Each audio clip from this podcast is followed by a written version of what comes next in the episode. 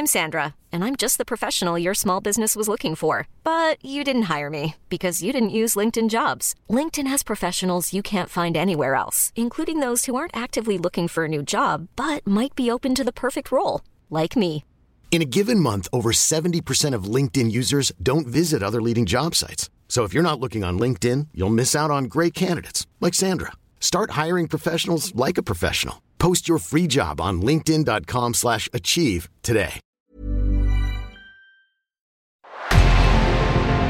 En revenant à la lampe à huile, je ne crois pas au modèle Amish. But there is one more thing. Don't try to be too smart.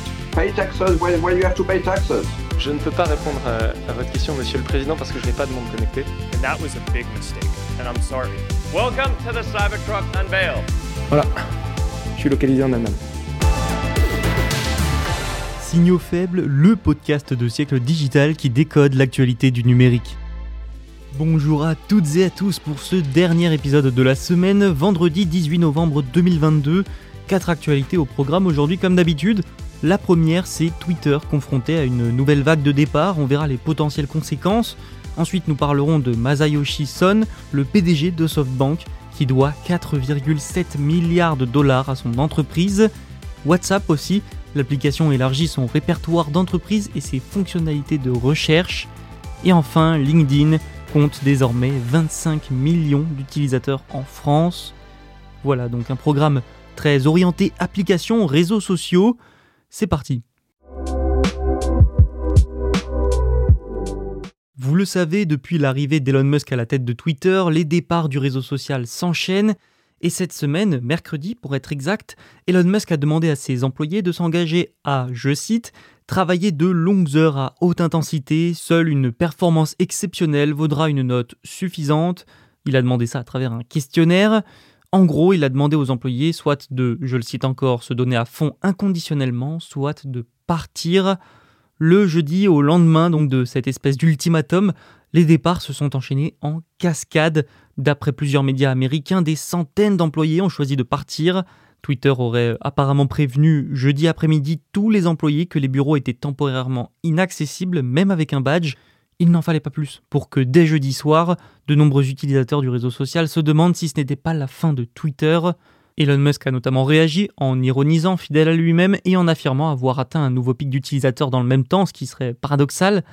Le milliardaire avait expliqué aux employés que s'il leur demandait de travailler autant, c'est, pour le citer encore, pour bâtir un Twitter 2.0 révolutionnaire et réussir dans un monde de plus en plus concurrentiel.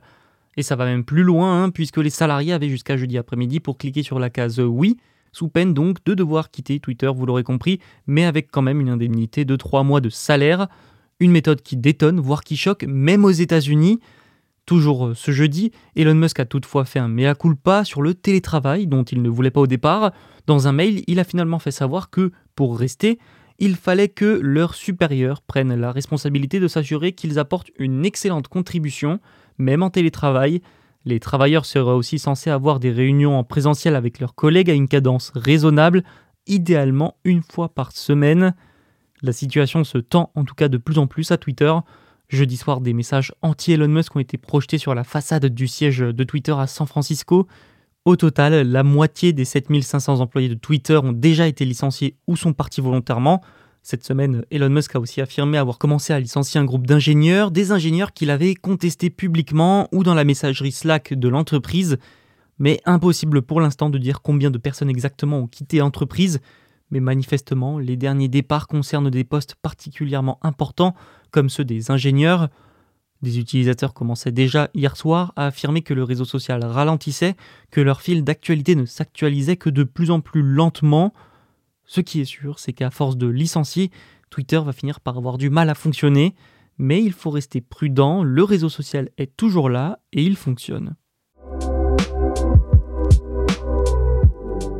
Parlons de SoftBank maintenant, son PDG Masayoshi Son doit personnellement à SoftBank près de 5 milliards de dollars, 4,7 pour être exact. Alors pourquoi? Eh bien à cause de pertes de plus en plus grandes de l'entreprise, quasiment toutes liées à des paris économiques dans la tech, paris que le groupe japonais a donc perdu. Le conglomérat a affiché des pertes de 10 milliards de dollars au dernier trimestre. Il faut aussi dire que l'entreprise souffre de la crise économique mondiale qui touche particulièrement le monde de la tech.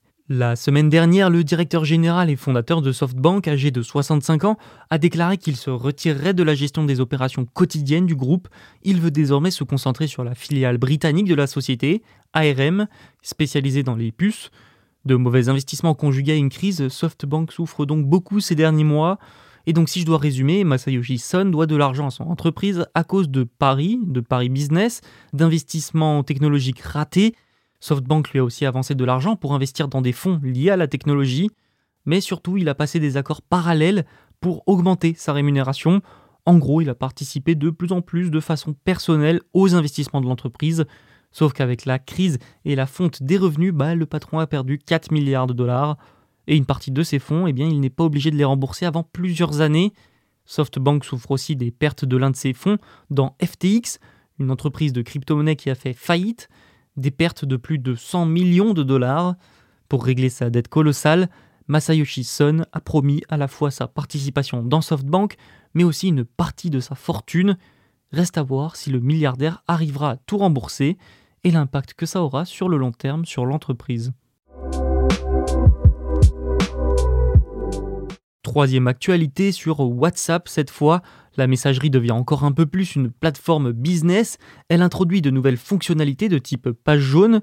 Le but c'est d'aider les utilisateurs à trouver des entreprises à partir de l'application de messagerie instantanée. C'est un pas de plus vers le commerce électronique. Jeudi, l'entreprise a donc déclaré qu'elle étendait une fonctionnalité appelée annuaire à tous les utilisateurs du marché étranger clé du Brésil pour les aider à parcourir et à découvrir les petites entreprises locales. WhatsApp lance aussi la possibilité de trouver des plus grandes entreprises à partir de l'application. La fonctionnalité est déployée sur plusieurs marchés, dont le Brésil, la Colombie, l'Indonésie, le Mexique ou encore le Royaume-Uni. Elle permettra aux utilisateurs de parcourir les entreprises par catégorie, comme par exemple banque, nourriture et boissons ou encore voyage, mais aussi par leur nom. La fonctionnalité appelée Business Search vise à aider les particuliers à éviter de perdre du temps à rechercher des numéros de téléphone et d'entreprise sur les sites web et à saisir et enregistrer ces détails dans leurs contacts téléphoniques. Tout ça, ça montre surtout que WhatsApp tente de devenir une super app, une super application regroupant tout un tas de services. Et ça, ça passe par le commerce électronique déjà, mais c'est aussi un moyen pour l'application de trouver un nouveau moyen de monétisation, de revenus. Mark Zuckerberg a expliqué que, je le cite, le but ultime est ici de faire en sorte que vous puissiez trouver et envoyer des messages et acheter auprès d'une entreprise dans le même chat WhatsApp, dans la même conversation. Alors vous vous demandez peut-être pourquoi le Brésil? Tout simplement parce que c'est une région centrale pour WhatsApp. Hein. L'application y compte déjà plus de 120 millions d'utilisateurs actifs. Le Brésil est donc devenu le berceau de plusieurs tests made in WhatsApp. On termine avec une information en France. LinkedIn compte désormais 25 millions de membres en France. Le réseau social pour professionnels, propriété de Microsoft, affirme ce chiffre de 25 millions qui, je le cite, représente plus de 80% de la population active française. En deux ans, le réseau a connu une augmentation de 20% du nombre d'utilisateurs dans l'Hexagone. Et ça, ça reflète eh bien, la mutation du monde de travail. Et oui, un travail hybride, plus digitalisé, où le distanciel a pris une grande place. Les réseaux comme LinkedIn sont alors devenus des outils complémentaires et de sociabilisation professionnelle encore plus importants qu'avant la pandémie. En France, 78% des membres sont situés d'ailleurs en dehors de la région parisienne. Je cite le communiqué officiel de LinkedIn.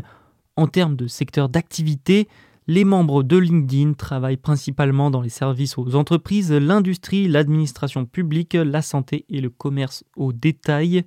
LinkedIn est aussi devenu un bon endroit pour suivre les tendances professionnelles.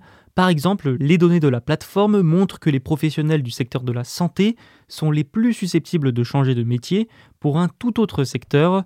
Depuis 2020, LinkedIn affirme aussi que son service de formation, LinkedIn Learning, a connu une croissance de 62%, les thèmes les plus populaires étant le leadership ou encore les compétences numériques. LinkedIn a aussi renforcé son aspect réseau social plus que pour rechercher un emploi, de plus en plus d'utilisateurs viendraient pour échanger et gagner en visibilité. La plateforme reflète aussi les préoccupations d'une partie des Français et les secteurs qui par conséquent montent dans le business. L'emploi, le développement durable et l'actualité économique sont les thématiques les plus abordées sur LinkedIn en France ces six derniers mois. la transition énergétique, la difficulté à recruter, ou encore l'équilibre vie professionnelle vie privée sont des thèmes eux aussi de plus en plus abordés. LinkedIn semble donc bien progresser en France, comme le montrent ses chiffres, et refléter de plus en plus l'état du monde du travail dans l'Hexagone. Mais il faut aussi relativiser et dire que LinkedIn parle ici de 25 millions de membres et pas d'utilisateurs actifs. Ensuite, rien ne dit que le réseau social fait une différence entre des vieux comptes d'entreprise et des comptes actifs. C'est tout pour aujourd'hui et pour cette semaine. N'hésitez pas à vous abonner pour ne rien manquer. On se retrouve lundi pour un nouvel épisode.